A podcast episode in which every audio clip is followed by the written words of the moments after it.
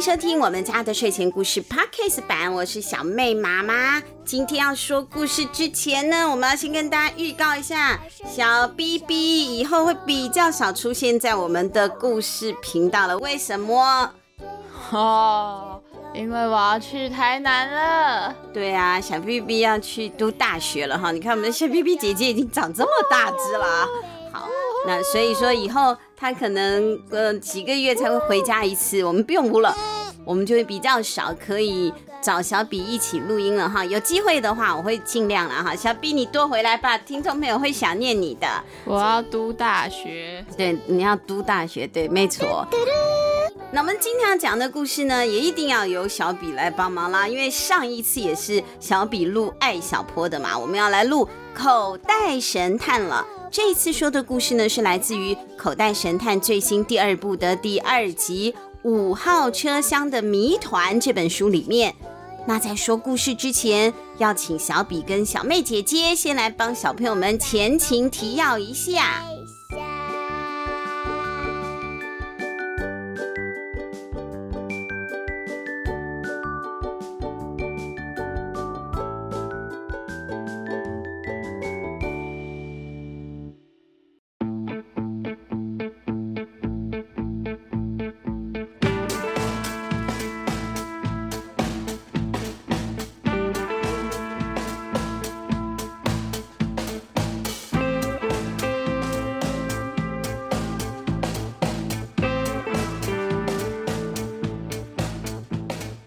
我是艾小波，今年九岁，是梧桐小学三年二班的学生。我喜欢穿着一件有很多口袋的背心，大家都叫我神探艾小波。没错，他就是神探艾小波啊！艾小坡这个小男孩的兴趣就是思考和破案。呃，这小朋友，我们在录音的时候呢，因为正准备要下大雷雨，所以一边在打雷，请大家不要见怪哈，这我去不掉的背景音，没办法。好。那艾小坡呢，是梧桐镇上非常有名的小侦探，他好奇心很强，又善于观察，IQ 和 EQ 都很高哦。平常他都会随身携带着笔记本、放大镜、手套、卷尺，还有笔这些办案工具。这也是他为什么需要一件有那么多口袋的背心的原因了，才能够放东西嘛。然后我忘了，小妹也要跟大家打个招呼。哎，小妹，你那个 IG 上的打招呼很棒啊！什么天空一阵巨响的？天空一声巨响，小妹闪亮登场。对，就是现在天空一阵巨响，他一直在打雷哈，希望不要劈到我们，我们都是好人啊！哈，好，那我们刚刚不是讲到艾小坡的口袋吗？啊，艾小坡的口袋里啊，现在呢，除了那些工具之外，还装着很有用的破案神器哦。哎，也不能说是神器啦，因为那是活体哈，是活生生有着超高智商的外星破案伙伴，就是由小妹来录的这个来自布斯考斯星的飞天神机鸡飞飞。鸡飞飞的年龄不明，但是可以判断得出来也是小朋友。以外星生物的年纪来说呢，大概跟艾小坡差不多大哦。咕噜鸡。我就是鸡飞飞，但其实我的本名是 X 九四六零七三零四七二五八零八零零。身为一个高级的外星生物，我不但过目不忘，而且记忆力和学习力都极佳。不过我这家不拉直，我我我什么？不过，我前阵子来地球考察的时候，不小心让我的太空飞船没电了，好悲伤。哎呦，好悲伤，不要悲伤啦。其实回得去的啊，就是充电嘛，哈。他现在就靠收集艾小波破案的时候产生的那个思维能量来发电，哈。只要存够了电量，就能够回布斯考斯星继续当他的那个是 X 什么零八零零了啊，哈。今天在艾小坡的学校就发生了一件悬案哦。那么现在有案子就交给口袋神探。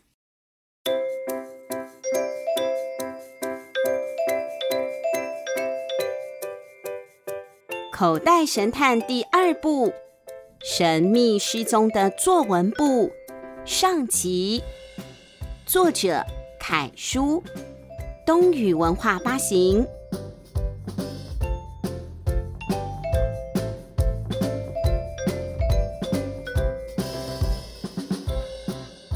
星期一的上午，最后一节课是国语课，快要下课了。班导师杨老师一边收拾教材还有教案，一边对大家说：“待会国语课，小老师收起作文簿之后，就请帮老师放在讲桌上了啊。对了，学校通知体育馆后面有一段路在铺路哦，大家要记得尽量绕开，不要走那里。”杨老师刚说完，下课铃就响了。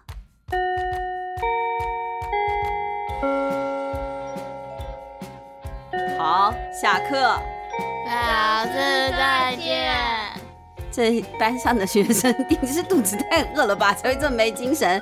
对，因为中午吃饭时间到了啊。杨老师走出教室，同学们立刻像出笼的小鸟一样欢呼吵闹了起来。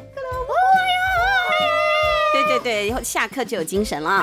哦哟，一片乱哄哄的啊。那那个有小老师嘛？小朋友现在如果是国小的小朋友的话，应该班上也有小老师，对不对？国语小老师杨宁呢？柠檬的柠，杨宁就开始一个一个的收作文簿喽。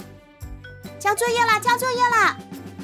大家七嘴八舌的吵着，互相用那个接力的方式把作文簿传给了杨宁。艾小坡刚把作文簿交给杨宁，就听到杨宁问。孙大勇，你的呢？艾小坡回头一看，杨宁啊，正一脸严肃的站在孙大勇的旁边等。不过孙大勇呢，在书包里翻了半天，就是拿不出作文簿。我觉得他应该是没带。对，感觉是因为就那么小一个书包，你要找多久？找都找穿了，你也找不到，那就是没带嘛。不过孙大勇还是不死心哦，他书包找完又找那个桌子的抽屉，他可能放在抽屉里面已经拿出来了，忘了有可能啊。他一边找一边在那里嘀嘀咕咕：“哎呦，会不会是有什么大盗把我的作文簿给偷走了？”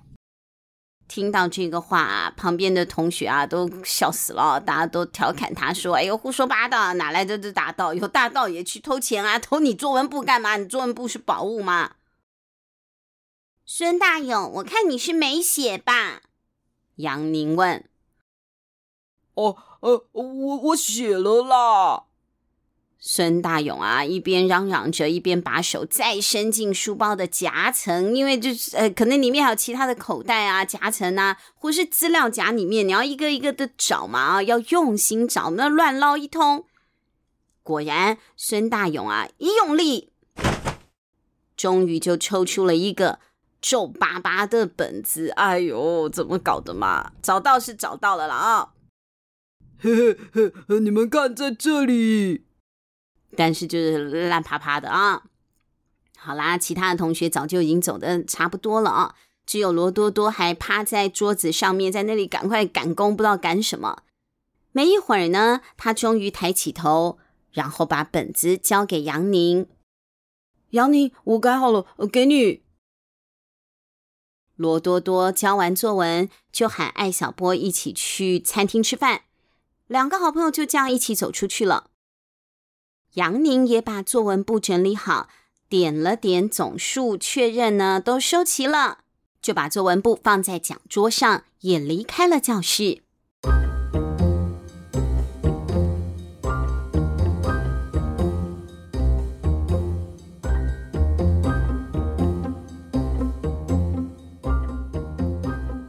梧桐小学的中午啊，午休是很安静的，因为他们的学校跟我们在听故事的小朋友读的学校应该不太一样。我们的小朋友大概吃饭都是吃学校提供的营养午餐嘛，或者是从家里带便当啊，偶尔叫吃的哈，也是有一些叫外送的。那也有爸爸妈妈每天中午会去学校送便当给小朋友的，对不对啊？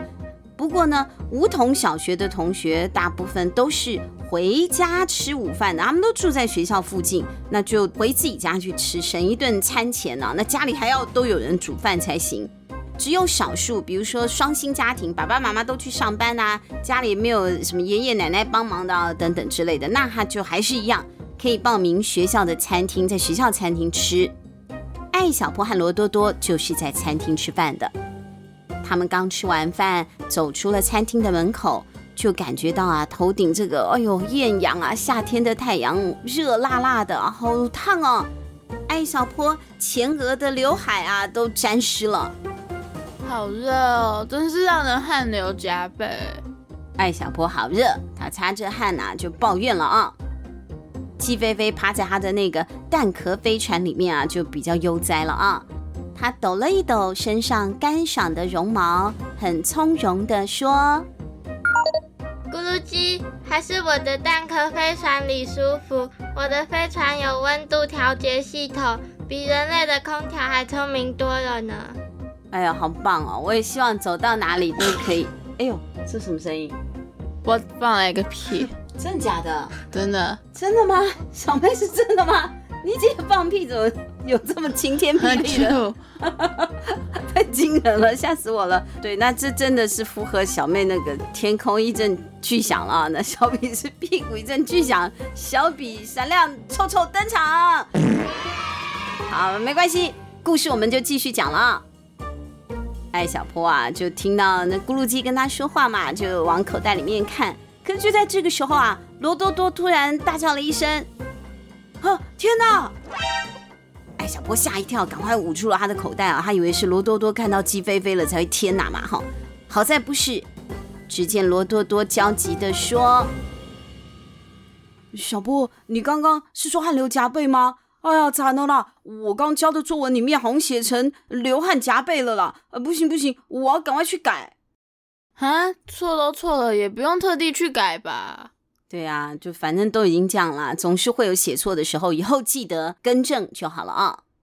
可是罗多多说不行啦，我爸说了，只要我的作文连续三次拿优等，他就会带我去看彩虹队的球赛。我已经两次优等，就差这一次了。不行不行，我先走喽。罗多多说完，一溜烟就跑向教学大楼了。艾小波也追着回到了教室，看到教室里啊，只有罗多多一个人。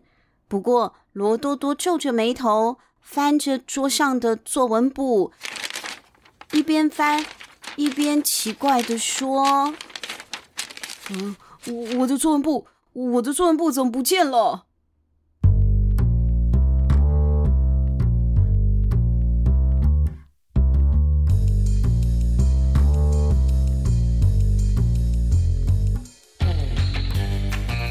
听到“不见”两个字，艾小坡急忙上前问：“怎么可能？我来帮你找。”艾小坡仔细数了一数那叠作文本，却发现消失的作文本可不止一本哦，不是只有罗多多的不见，好几本不见了。咕咕噜，什么咕咕噜？咕噜鸡？咕噜鸡？小波班上共有三十位学生，但这里只剩二十五本作文本。这是为什么呢？对呀、啊，这是为什么呢？他瘦了吗？好希望我也会在空气当中就自己减少数字哦，但是不是嘛？这不寻常啊！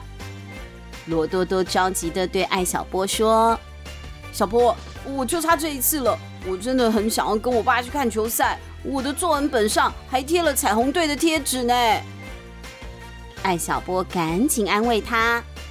别急，多多，我一定帮你找到失踪的作文本的。艾小坡掏出了办案本，交作文是在十一点三十五分左右，那么案发时间就可以锁定在十一点三十五分到现在，也就是十二点二十五分之间。艾小坡啊，就仔细的做着分析喽。嫌疑人既然有作案时间，说明这个人应该是报名在学校餐厅吃饭的同学。如果回家吃饭的话，往返时间很长，是来不及那么快赶回来的。咕噜鸡，我知道有谁是留下邮差的。上次班上在报名的时候，我都听见了。除了小波和罗多多，还有孙大勇跟杨宁，和蒋诗诗。对，杨宁和蒋诗诗，我还以为你讲什么西施呢？蒋诗诗啊，好啦，就是这么巧啊！所有刚刚我们听到的人名，好像都在这里重复了啊！大家都是在这谜团里面打滚的啊！果然有一阵脚步声传来了，其他几个同学刚念到那些啊，大部分都回来了。艾小坡看了看，发现孙大勇、杨宁、蒋诗诗都在。听说作文部失踪了，大家就都围过来了。大家挤在一起，核对着作文部。艾小坡发现，有作案时间的人当中，除了杨宁的作文簿还在，孙大勇和蒋诗诗的作文簿都不见了。